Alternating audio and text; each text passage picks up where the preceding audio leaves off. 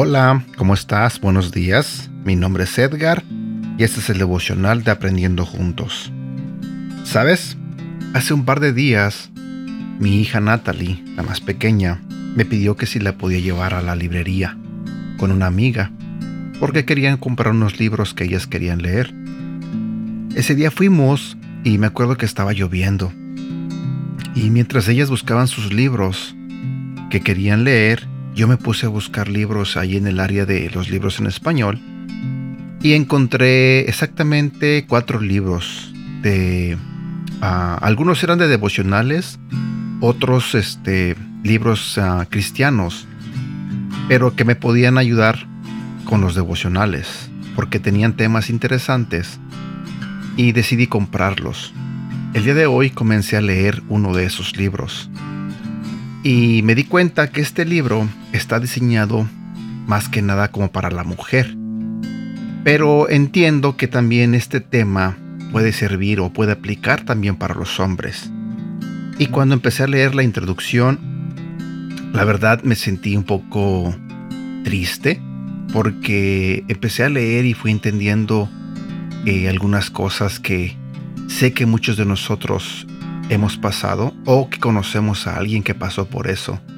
Y la verdad me dolió cuando fui leyendo la historia de esta persona que va narrando cómo fue su niñez.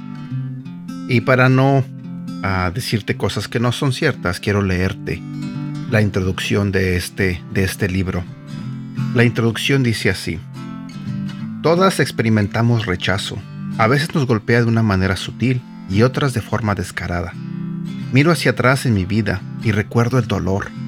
Siendo una niña pequeña, un día me paré en el umbral del dormitorio de mi madre y ella me dijo desde su cama que me mantuviera fuera de la habitación y lejos de ella. Me retiré abatida y convencida de que mi madre no me amaba. Otras madres abrazan y besan a sus hijos, la mía no lo hacía. La única persona a quien mi madre besaba era mi padre. Ese rechazo temprano fue el primero y el más duro, pero hubo otros. Me sentía marginada porque todos los estudiantes populares vivían en el centro mientras que yo vivía en las afueras. Me acosaban y me ponían apodos. Oía a otras personas referirse a la zona donde yo vivía como el callejón de las gallinas. Las otras niñas se burlaban de mis vestidos hechos en casa y la ropa heredada por mis primos. Me esforcé por ganar una competencia de natación a finales del verano, pero la cinta azul se la llevó mi prima que estaba de visita. Estaba enamorada de un muchacho al que le gustaban chicas más lindas y más inteligentes que yo. No tenía los puntajes ni las calificaciones para entrar a la universidad que había elegido como primera opción. Cuando era pequeña lloraba por sentirme rechazada.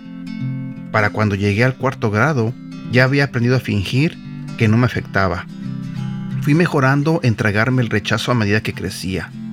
¿Acaso la mayoría de nosotras no prefiere aguantar el dolor hasta que se disipa? El rechazo es una herida. A veces sana rápidamente, a veces lleva años.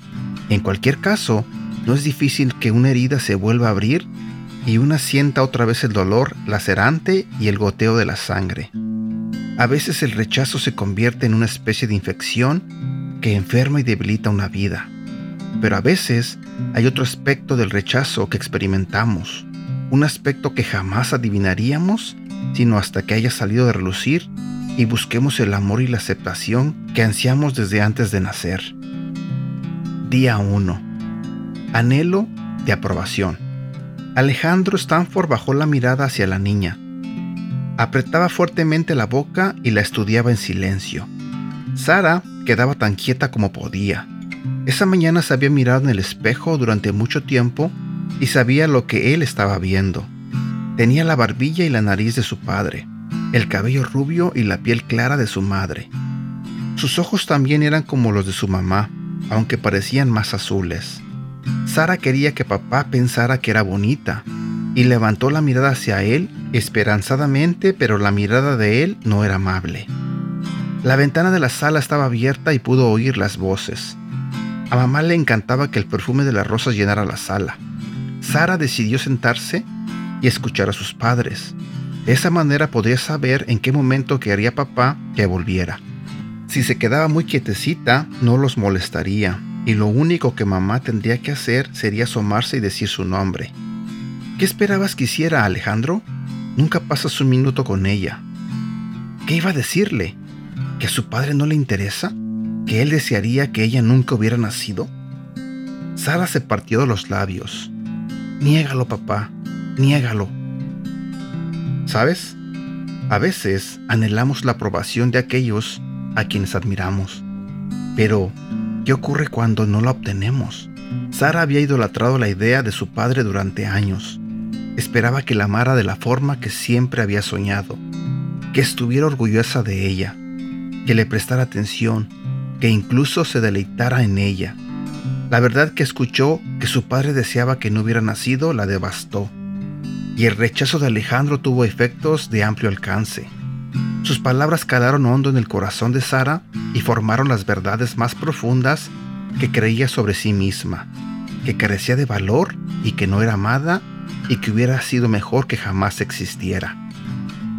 El rechazo es una carga pesada para cualquier persona, niño o adulto. Sin embargo, todos la llevamos, ya sea que haya venido de un padre o de un amigo, un maestro o un igual. Todos hemos experimentado momentos en que otros nos pusieron en la balanza y nos hicieron saber con sus palabras humillantes, sus miradas desdeñosas y sus acciones excluyentes que les parecíamos insuficientes. ¿Qué palabras de rechazo han calado hondo en tu corazón? ¿Ya no te amo? ¿No eres lo suficientemente bonita o inteligente? ¿Eres aburrida o eres aburrido? Nadie te aprecia. Cuando quien las dice no es importante para nosotros, esas palabras pueden entrar en un oído y salir por el otro. Nos encogemos de hombros y ponemos los ojos en blanco, y esas crueles palabras desaparecen las olvidamos, pero con frecuencia esas palabras se quedan en nuestra mente y pasan a ser parte de nosotros. Las sacamos y las examinamos una y otra vez y cada vez que lo hacemos las creemos un poco más. Con el tiempo, nuestro cerebro convierte el ya no te amo en nadie te amará jamás. El no eres bueno en esto puede convertirse en no eres lo suficientemente bueno y más adelante en no vales nada. Los mensajes se amplifican, abarcan más de nosotros y van borrando nuestro sentido de valía. Nos preguntamos si nuestra vida misma fue un error. ¿Cómo podemos seguir adelante si permitimos que el rechazo de otros nos defina? Un salmo de David dice la verdad acerca de esas mentiras. Tú creaste las delicadas partes internas de mi cuerpo y me entretejiste en el vientre de mi madre. Gracias por hacerme tan maravillosamente complejo. Tu fino trabajo es maravilloso, lo sé muy bien. Tú me observabas mientras iba cobrando forma en secreto, mientras se entretejían mis partes en la oscuridad de la matriz. Me viste antes de que naciera. Cada día de mi vida estaba registrado en tu libro.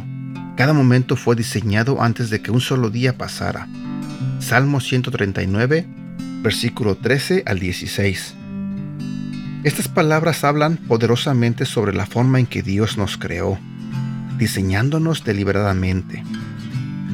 Si te preguntas si tu vida es un error, déjame te digo que Dios formó su ser más íntimo y ha decretado sus días.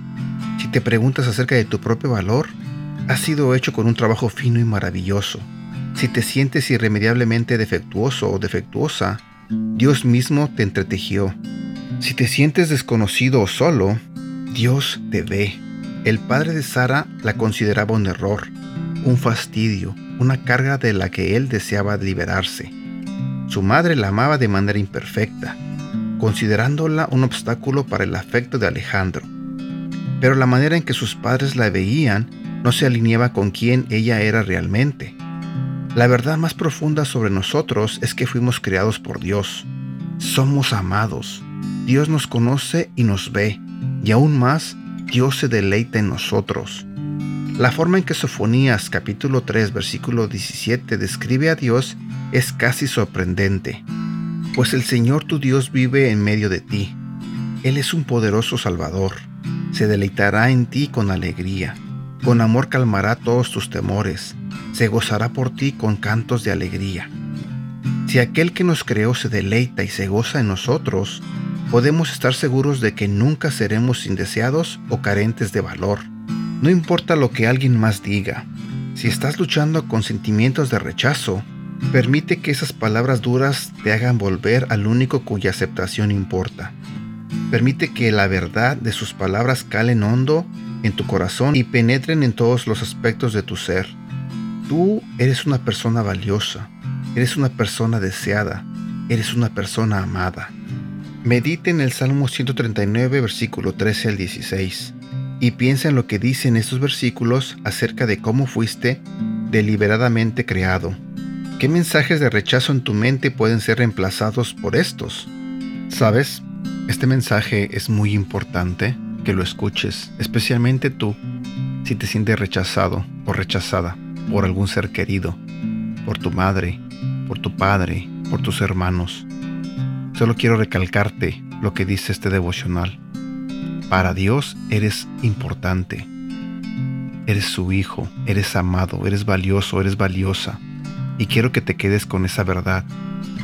Para Dios vales todo. Así que te pido que medites en lo que dice este mensaje y hables con Dios. Y te quites esos pensamientos de rechazo. No permitas que eso arruine tu vida o que te derrumbe o que te deprima. Sé que este es un tema muy fuerte, muy profundo, pero también sé que Dios puede sanar corazones heridos. Sé que Dios puede sanar a personas que han vivido toda su vida rechazados. Y bueno, creo que es todo lo que quería compartir contigo en este día. Espero que tengas un bonito día. Espero que este devocional te haya gustado. En lo personal se me hizo muy interesante y quise compartirlo contigo. Cuídate mucho, ¿sale? Que Dios te bendiga. Hasta pronto.